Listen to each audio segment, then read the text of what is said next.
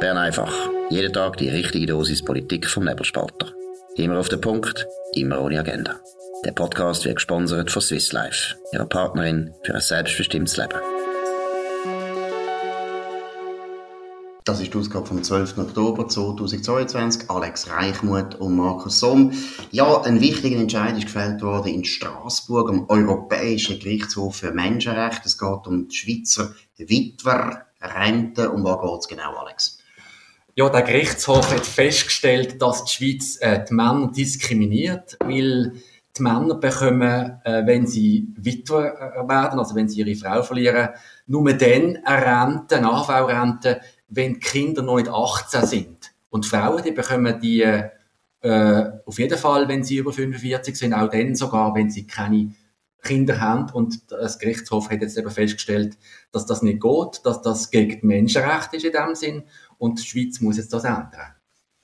Gut, erstens ist klar, es ist auf eine Art ein Nachvollzug von dem, was wir jetzt abgestimmt haben, oder? Wo wir auch Gleichstellung von Mann und Frau in der AV beim Rentenalter vollzogen haben und im Prinzip konsequenterweise, muss man sagen, mehr als der Souverän von der Schweiz hätte das eigentlich auch schon müssen anpassen weil es ist so, Witwer und Witwe ist das Gleiche. Es gibt keinen Grund, dass dort Männer anders behandelt werden als Frauen.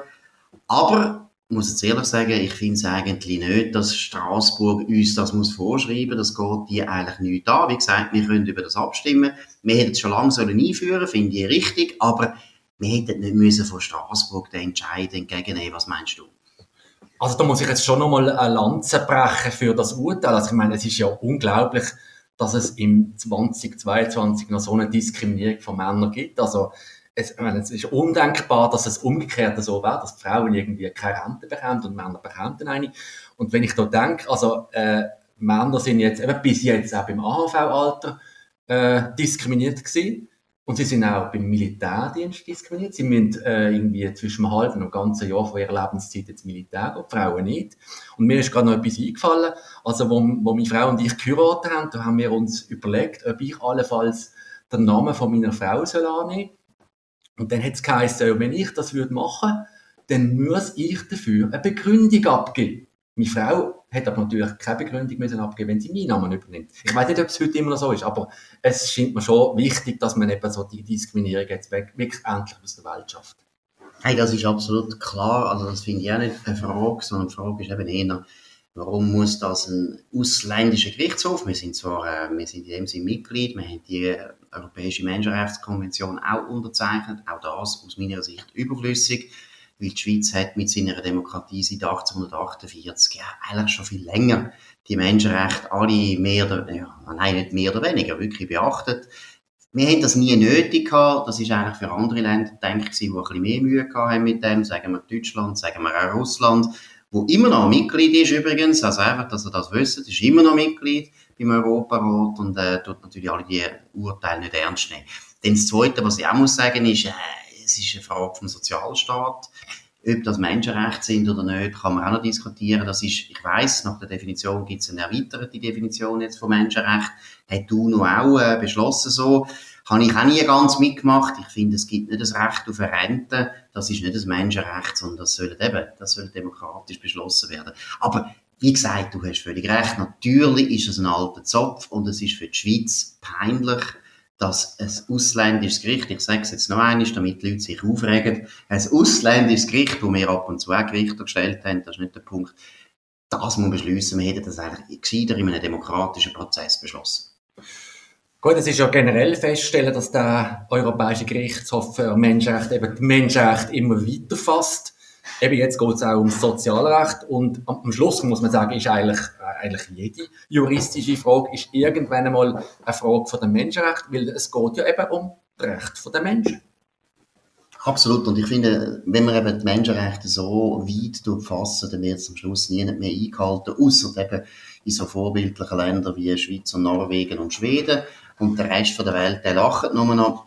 Weil du kannst Menschenrechte nicht durchsetzen, wenn es am Schluss nachher 300 verschiedene Rechte sind. Eben, Recht auf Arbeit ist also etwas, wo eindeutig jetzt im Menschenrechtskatalog äh, drin ist, aber auch etwas, wo niemand kann garantieren kann. Das ist eben auch noch ein Punkt. Also ich finde, die ursprünglichen Menschenrechte, sagen wir jetzt eben, Folterverbot ist ganz wichtig, oder das Recht auf körperliche Unversehrtheit, das sind alles Rechte, wo schwierig ist zum Durchsetzen, das ist klar, aber man kann sie durchsetzen. Recht auf Arbeit kannst du eigentlich in dem Sinn nicht durchsetzen, weil ja, einmal läuft die Wirtschaft gut, einmal läuft sie schlecht, einmal hast du Probleme, einmal nicht. Das kannst du gar nicht garantieren. Auch das Recht auf Bildung geht in das hinein, wo auch relativ schwierig ist, weil Bildung musst du dann anfangen zu definieren. Meinen wir Volksschule, meinen wir Hochschulausbildung? Ich meine, ein Grund, warum die Maturitätsquote in der Schweiz aufgetrieben worden ist, ist auch gewesen, weil man immer gesagt hat, ja, das ist ein Bildungsauftrag, das ist ein Bildungsziel und so weiter. Also wie gesagt, ich habe es nicht so gern, wenn man Menschenrecht so weit fasst. Ich habe es auch nicht gern, wenn eben der Straßburg das entscheidet, was eigentlich mehr sollten entscheiden. Aber im, im Inhaltlichen, selbstverständlich, es ist völlig richtig. Das ist in dem Sinne ein Fortschritt, was Gleichstellung von Mann und Frau betrifft. Jetzt habe ich noch einen ganz heißen Tipp im Zusammenhang mit den Witwerrenten, nämlich es ist ja seit Anfangs von diesem Jahr möglich, für 75 Franken sein Geschlecht zu ändern. Und jetzt sollen doch die Witwer einfach äh, aufs Amt gehen und dort äh, eine Geschlechtsänderung sich zur Frau ummodulieren lassen. Und schon ist das Problem gelöst. Das ist jetzt nicht mal ein Witz. Also, wenn ich jetzt weiter wäre, würde ich mir das echt überlegen, bekomme ich Geld oder bekomme ich nicht. Okay, ich lasse mich zur Frau umtaufen. Absolut, aber dank Straßburg wird jetzt die Lücke geschlossen. es sind jetzt Wunder, wie das weitergeht in der Schweiz, oder? Man muss jetzt eigentlich äh, sofort äh, ja, das ändern, oder? Man muss, äh, muss, das Parlament muss da auch etwas Neues beschließen. Wir müssen wahrscheinlich auch noch äh, nicht ganz sicher, aber es kann ein Referendum dagegen ergriffen werden, es geht um die AV und so weiter. Also, das geht noch ein Zeitchen, von dem her hast du recht, also die 75 Franken können viele Leute immer noch mit großem Vorteil investieren. Ob sie es dann machen, müssen wir mal schauen. Es ist auch so ein Fall, wo man eben nicht so recht weiss, wie leichtfertig die Leute so eine, so eine neue Möglichkeit nutzen, dass sie aufs Amt gehen und sagen, ich bin jetzt ein Mann oder ich bin eine Frau, bitte einen neuen Pass ich weiß nicht, empirisch habe ich bis jetzt noch, nie, noch nicht viel gehört, dass es so häufig vorkommt ist, aber es ist selbstverständlich und da muss man auch sagen, Anreiz schaffen Handlungen, das ist völlig klar und es ist jetzt ein gewisser Anreiz da. Gut, jetzt haben wir noch ein anderes großes Thema, wo uns natürlich immer wieder beschäftigt, das sogenannte Endlager, ganz ein furchtbarer Begriff. Ich bin ja eigentlich, aber ich weiß es nicht, ich behaupte jetzt einfach etwas, aber Endlager ist dort sicher ein Begriff aus Deutschland. Tiefenlager heißt es. Jetzt heißt es eben Tiefenlager, weil Endlager ist schon mhm. sehr nahe bei der Endlösung, wo die Deutschen Spezialisten sind und weniger mehr. Also von dem her, Endlager ist jetzt weg, es geht ums Tiefenlager, aber Schweizer Fernsehen ist immer noch nicht ganz sicher, ob das wirklich so sicher ist, Alex und Wagatz. Genau. Also eben seit einem Monat weiss man ja, wo das Tiefenlager in der Schweiz herankommt, nämlich in der Gemeinde Stadel im Zürcher Unterland. Und äh, jetzt äh, ich habe das Schweizer Fernsehen ist da gestern so bekommen, hat er Bezug genommen auf das Atomendlager Asse in Deutschland. Dort sind in den 1970er Jahren in einem ehemaligen Salzbergwerk äh, Fässer mit radioaktivem Abfall reingekippt worden. Wobei ich muss sagen, es ist also, ich habe das also nachgeprüft, es ist also nur um schwach und mittelaktives äh, Material gegangen, also keine Brennstäbe, also wahrscheinlich ist das tatsächlich kein Problem gewesen, aber ist natürlich nicht die feine Art. Deutschland will jetzt das zurückholen, weiß nicht genau, wie es das machen weil die Fässer sind einbetoniert. Und jetzt, der äh, Schweizer Fernsehen hat jetzt also die Frage gestellt, was kann die Schweiz aus für Lehren aus dem Fall Asse ziehen. Wenn es da irgendwelche Lehren für die Schweiz jetzt gäbe. Und äh, hat nämlich festgestellt, dass auch die Schweiz ihren Abfall für immer einbetonieren will. Und äh, da ist jetzt also ein Beitrag, der über fünf Minuten gegangen ist, ist jetzt also geschickt suggeriert worden, dass die Schweiz auch angeblich keine Kriterien kenne, unter welchen Bedingungen dass der Abfall wieder zurückgeholt werden und auch nicht wissen, wie das so etwas passieren soll. Und das ist natürlich okay, das ist der NAGA-Chef, ist dort zu Wort gekommen, aber dann ist auch der Geologe Markus Buser zu Wort gekommen, der kommt immer, das ist eine Atomgegend, der kommt seit Jahrzehnten immer, das ist der einzige Experte, den sie finden, der überhaupt kritische Ist, und immer Markus Buser und natürlich die unvermeidliche Schweizerische Energiestiftung, eine Organisation, die gegen AKW kämpft seit ihrem Bestehen. Muss man sagen, es ist alles formal korrekt gewesen, es ist nicht falsch gezeigt worden, aber es ist natürlich einmal mehr geschickt der Eindruck erweckt worden, dass die Schweiz immer noch ein Problem hat mit dem Abfall. Wobei, also du hast das gut gesagt, eben, beide Seiten sind angefragt worden, wie man das äh, verlangt nach handwerklichem äh, Usus, aber Du hast es auch gesagt, ich meine, es ist eigentlich ein Fall, den man nicht vergleichen kann miteinander. Wie die Deutschen haben in den 70er Jahren das gemacht, hat man teilweise das noch nicht so gut gemacht, das stimmt. Man hat es auch noch nicht so gut studiert und so weiter. Aber den AGA kann man jetzt, glaube ich, nicht vorwerfen, dass sie nicht in den letzten 20 Jahren, das ist ja relativ lang, oder sogar 30 Jahre, alles studiert haben, was man machen kann. Und das Tieferlager, ich habe es auch studiert, ich meine, also sicher kannst du es nicht mehr machen. Vor allem, wenn man einfach daran denkt, wir haben viel, viel giftigere Substanzen, wo wir nie den riesen Aufwand machen, um die zu schützen. Es ist uns Entschuldigung, mein French, scheißegal, was unsere Nachfahren denn mit allen diesen Giftfässern machen, die sonst abgelagert werden, die nichts zu tun haben mit Atommüll und so weiter. Also dem her ist es grotesk und du hast es angetönt. Es geht darum, ein Narrativ aufrechtzuerhalten, wo heißt, die Endlagerung des Atomabfalls ist nicht gelöst. Das sind die Grünen, die Linken 40, 50 Jahre lang jetzt behauptet. Es tut ihnen weh, dass jetzt das Tiefenlager soll gebaut werden, weil ein wichtiges Argument geht Und selbstverständlich tut sich das 10 von 10 sofort in Dienst von dem Anliegen von der Linken stellen und sagen, ja, wir tun jetzt auch weiter das Narrativ vertiefen. Aus meiner Sicht völlig, nein, nicht aus meiner Sicht, das ist objektiv an der Haar herbeizogen. Man tut Äpfel mit Birnen vergleichen, man tut etwas vergleichen, was in Deutschland vor langer, langer Zeit passiert ist, wo nichts zu tun hat mit dem aktuellen Tiefenlager, wo wir jetzt planen oder wollen äh, bauen in der Schweiz. In dem Sinn muss ich sagen, Service Public, hm, eigentlich nicht, sondern es ist eindeutige Agenda von der Linken bedient.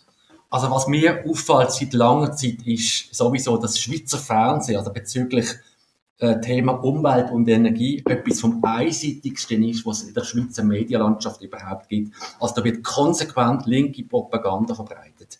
Also es hat jetzt noch nie irgendeinen Beitrag gegeben über, über, über den Nachteil von Solarenergie oder dass man mal irgendwie sachlich über den Bau von einem von so einem Atomtiefenlager informiert würde. Also von Ausgewogenheit keine Spur. Und unser Schweizer Fernsehen ist da noch weit linker als, als irgendwie linke Zeitung, wie zum Beispiel der Tagesanzeiger.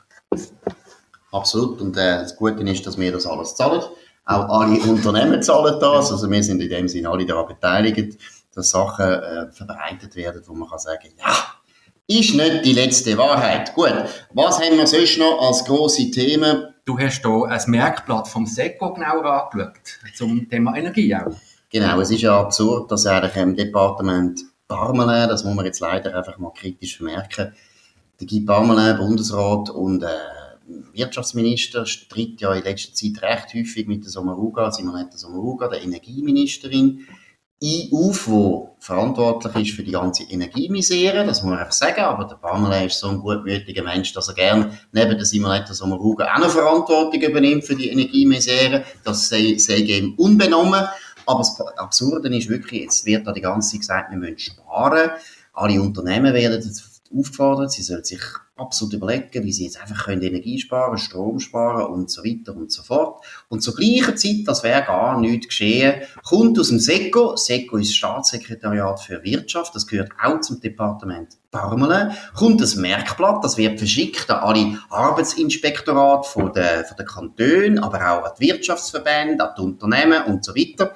Und da wird darauf hingewiesen, dass natürlich alle die Energiesparmaßnahmen, die wir da haben, gesundheitlich schon recht äh, ernsthafte Konsequenzen könnten nach sich ziehen. Es fängt an mit dem Thema 19 Grad. 19 Grad soll man ja alle Räume abheizen. Das hat, hat der Bundesrat gesagt. Der Bundesrat sagt, er empfiehlt uns eigentlich die 19 Grad. Wobei auch dort, muss ich sagen, ist auch eine eklatante Geschlechterdiskriminierung Diskriminierung dahin. Es gibt sehr viele wissenschaftliche Studien, die wirklich eindeutig erweisen, dass Männer und Frauen andere Bedürfnisse haben, was Temperaturen betrifft in einem Raum. Das ist mal das Erste. Es ist eine extrem frauenfindliche Politik, die Simonetta Sommaruga da betreibt, mit grossem großem Erfolg offensichtlich, aber es ist auch eine Politik, die offensichtlich gesundheitsschädigend ist. Und da ist eben das Merkblatt ganz interessant. Das sagt eben zum Beispiel, äh, ja, man kann schon auf 19 Grad, aber dann muss man kompensatorische Maßnahmen ergreifen. Und die kompensatorischen Maßnahmen sind wirklich herzig. Also, die Unternehmen, die ja schon genug Sorgen haben mit dem höheren Strompreis, wo teilweise fast in Bankrott könnten führen, weil die Strompreise sind explodiert. Die müssen jetzt also kostenlos warme Getränke anbieten.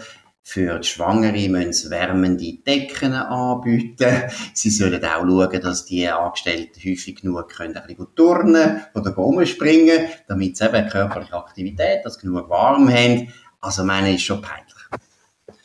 Also ich wäre jetzt da nicht ganz so hart äh, mit dem Merkblatt vom Seko. Also ich muss sagen, also 19 Grad, das ist mir wirklich zu wenig und dass da auf gesundheitliche Folgen hingewiesen wird, finde ich, finde ich okay. Oder zum Beispiel eben auch, was auch erwähnt wird, ist ja, dass es, dass es äh, weniger Licht am Arbeitsplatz, äh, das ist auch nicht gut, das finde ich auch. Also ich meine, ich wollte gerne einen hell erlichteten Arbeitsplatz oder keine Lüftung, das finde ich auch nicht gut. Also da, ich habe nämlich einen Verdacht, dass es hier um eine subversive Aktion vom Seko geht. Dort will man nämlich die Sparkampagne, und es geht ja um die Erziehung der Bevölkerung, oder? das will man eigentlich unterlaufen, indem man mit den gleichen Waffen zurückschlägt, nämlich mit Bürokratie und mit, mit äh, irgendwelchen eben, Tipps und so und, und Vorschriften. Also eigentlich ist das eine Sabotagemaßnahme vom Seko vielleicht. Absolut. Also, wenn da sieht man, dass der Alex Reichmuth natürlich auch total gewerkschaftlich denkt, oder? Er, der ist ja der, auch der Organisierer von der Gewerkschaft im Nebelspalter, genau, wo uns ja. Arbeitgeber das Leben schwer machen. Nein, äh, also, über das kann man reden, oder? Also, meine, ich finde ja auch, äh, also, meine, ich finde ja grundsätzlich, der Staat hat mir nicht vorgeschrieben, was für Temperatur ich in meinem Raum habe. Schon das ist eine Zumutung. Vor allem, wenn man weiß, dass der Staat verantwortlich dafür ist, dass wir überhaupt zu wenig Strom haben. Und zu wenig Gas. Also, weil, Entschuldigung, die Gasspeicher hätte der Staat auch schon früher können bauen. Zweitens hat man gewusst, Russland ist ein unsicherer Kantonist. Man hat gewusst, wenn wir uns abhängig machen von deutschem Gas, dann haben wir auch Folgen. Zweitens, wenn wir uns abhängig machen vom Stromimport, haben wir auch Folgen zu tragen. Also, es ist der Staat. Es ist Frau Sommer-Huger, die für das verantwortlich ist und deshalb habe ich auch Mühe, dass die jetzt uns vorschreiben. Aber ich glaube nicht, dass es so subversiv ist, wie du, wie du glaubst. Das, das, das, das ist dunkel sehr kreativ. Nein, das glaube ich nicht, weil es ist eher, und das, deshalb habe ich auch den Guy Parmelin kritisiert, du merkst einfach, dass in dem Departement die eine Hand nicht weiß, was die andere macht. Also er hat eben das Bundesamt für Landesversorgung, ist ja auch zuständig jetzt für die Strommangellage, wenn es wirklich zu Kontingentierungen oder äh, obligatorischen Maßnahmen käme, müsste das Bundesamt für Landesversorgung das durchsetzen. Und im gleichen Departement hast du ein SECO, wo eben, würde ich jetzt einfach sagen, Gesundheitsschutz einfach weiter so hoch stellt und so völlig verabsolutiert, dass es enorme Widersprüche gibt. Und ich meine, du merkst es auch in den Formulierungen. Ich meine, man kann natürlich schon überall noch ein Haar in der Suppe finden. Oder ich meine, eben, Beleuchtung. Natürlich habe ich es auch gerne. Aber wenn man dann nachher sagt, ja, das gibt Kopfschmerzen. Das habe ich jetzt noch nicht bekommen. Also, das dunkel ist, es gibt Kopfschmerzen. Ja. Ist das auch schon passiert? Verminderte, verminderte Trittsicherheit. Hey, da musst du einfach sagen, der arme Sieg von Beamten, der das hat müssen ausdenken, der ist den ganzen Tag da gehockt und hat überlegt, was könnte ich noch finden, wo vielleicht das Problem könnte sein im 13., 14., 15. Jahrhundert. Ich würde mit dem nur sagen, es ist natürlich die Logik von der Regulierung. Oder sobald du eben sagst, es gibt eine Behörde, die nichts anderes machen muss, als immer muss überlegen, dass ja nie ein Arbeitnehmer irgendwie Kopfweh bekommt. Dann ist klar, dass du solche Merkblätter musst rausgeben musst. Aber meiner Meinung nach ist es wirklich Amtsschimmel pur. Und es ist Führungsschwäche von Guy Parmelin, Bundesrat in dem Wirtschaftsdepartement, dass die Beamten machen, was sie wollen. Und wir haben schon mehrere Beispiele erlebt, es ist ein schwacher Bundesrat, es tut mir leid. Er hat die Beamten nicht im Griff. Ist ein grundsätzliches Problem, das wir haben in Bern. Die Bundesverwaltung macht, was sie will. Wenn SP-Bundesräte zuständig sind, dann ist das schön, weil die machen ja eine SP-Politik, deshalb sind die Bundesräte immer zufrieden. Bei den bürgerlichen Bundesräten muss man einfach sagen, Hört mal auf, nehmt das mal ein bisschen ernster, was die schaffen. Schaut mal, was sie für eine Personalpolitik machen. Und das gilt ganz im Speziellen beim Guy Parmelin, wo ich finde, er lässt das Zeug schleifen. Jetzt gehen wir aber zum Schluss noch zu einem ganz anderen Thema, nämlich zum Fußball. Da muss ich vielleicht vorausschicken, also ich, ich äh, kann mit Fußball überhaupt nicht anfangen. Es interessiert mich überhaupt nicht. Also weder Männerfußball noch eben Frauenfußball. Aber mir ist jetzt aufgefallen, äh, die Schweiz hat sich ja im Frauenfußball gestern oben offenbar, habe ich da mitbekommen, in letzter Minute durch, durch ein Goal noch für die nächste Europameisterschaft qualifiziert. Und da ist mir einfach wieder mal aufgefallen, es gibt so viel Frauenfußball in letzter Zeit. Also überall hört man das und sieht man das jetzt. Und mein Verdacht ist da, äh, das interessiert nach wie vor keine Sau, also keine Frau und, und Männer schon gar nicht. Und trotzdem wird uns das jetzt immer mehr, mehr aufdrängt. Und mein Verdacht ist da, da geht es um Political Correctness. Mann mit zwei N hat Fußball spielende Frauen toll zu finden. Was meinst du, Markus? Genau, also das glaube ich auch, das ist offensichtlich. das ist wirklich herzig, wie jetzt äh, die armen Sportredaktoren, es gibt nämlich auch fast keine Redaktorinnen, wir wissen das auch bei der Basler Zeitung, wir haben dort eine Frau in der Sportredaktion und die ist sofort abgeworben worden von der Schweizer Illustrierten, eine sehr gute Journalistin, muss ich dann auch noch betonen, aber die ist sofort abgeworben worden von der Schweizer Illustrierten, weil es gibt so wenig Frauen, die im Sportjournalismus tätig sind, aus welchen Gründen auch immer. Ich weiß es nicht. Ich glaube, es interessiert sie ein bisschen weniger als Männer. Könnte noch sein. Könnte noch sein. Aber es ist wirklich herzig, wie jetzt alle die gestandenen Männer müssen jetzt Frauenfußball sprechen, weil offensichtlich gehört das jetzt zum guten Ton. Man muss jetzt einfach, dass das Leute wirklich einfach beibringen, dass das wahnsinnig interessant ist. Ich bin überzeugt, das ist eine ganz kurze, kurze Modeerscheinung. Da wird man in zwei Jahren feststellen, dass einfach Klickzahlen äh, sind so unterdurchschnittlich, weil es ist nicht ein Thema, wo, also Männer interessiert sowieso nicht, das ist klar, aber eben, und das ist das Tragische, auch die Frauen nicht. Und es gibt ja viele Sportarten, wo die Frauen sehr stark interessieren. Es ist grotesk, dass jetzt einfach der Fußball wo gewisse linke Frauen das Gefühl haben, das ist Königsdisziplin und wir müssen jetzt das zu der Königin-Disziplin machen. Viel Glück und das Medien mitmachen, ist ja nur jämmerlich, es ist feig, es ist dumm, aber äh, so sind unsere Kollegen, das ist jetzt halt so leider meine Sportredaktionen sind früher immer Hochburgen von vernünftigen Leuten, ein bisschen realistischen Leuten. Die armen Siechen müssen jetzt auch PC-Fußball schreiben.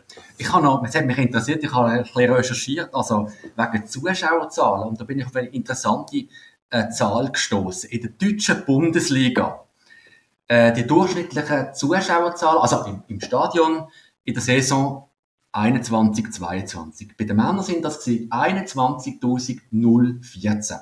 Was meinst du bei den Frauen? Ja, das ist ganz schwierig. Sagen wir 1000. 804.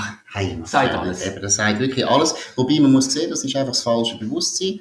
Männer werden dann schon noch merken, dass sie Fußball eigentlich viel lustiger finden, wenn es Frauen machen. Das ist selbstverständlich. Oder dahinter steckt eben wirklich so ganz eine alte, das habe ich ja gesagt, marxistische Auffassung. Es gibt so etwas wie das falsche Bewusstsein. Und das ist immer so, wenn die Elite findet, die dummen Siechen da unten, die nichts verdienen und ein schweres Leben haben, die denken dann noch falsch, dann werden die umerzogen und das macht man heute über die Medien. Und äh, wie gesagt, ich bin überzeugt, das wird in zwei Jahren wieder vorbei sein. Oder man macht es einfach weiter, aber man wird nie Geld verdienen, weil es einfach nicht stimmt. Die Leute interessiert das nicht. Aber in dem Sinn sind wir jetzt am Schluss. Das ist Bern einfach gewesen, an dem 12. Oktober 2022 mit dem Alex Reichmuth und dem Markus Somm auf nebelspalter.ch. Ihr könnt uns abonnieren natürlich auf nebelspalter.ch oder auf Spotify oder Apple Podcasts und so weiter. Tönt uns weiterempfehlen, tönt uns hoch bewerten, das würde uns freuen. Tönt davon reden, tönt Kollegen einladen, dass sie das auch mal schauen oder hören, besser gesagt. Und wir wünschen einen schönen Tag und einen schönen Abend und wir sind wieder da morgen um 5 Uhr zur gleichen Zeit. Das war Bern einfach, immer auf den Punkt, immer ohne Agenda. Gesponsert von Swiss Life, ihrer Partnerin für ein selbstbestimmtes Leben.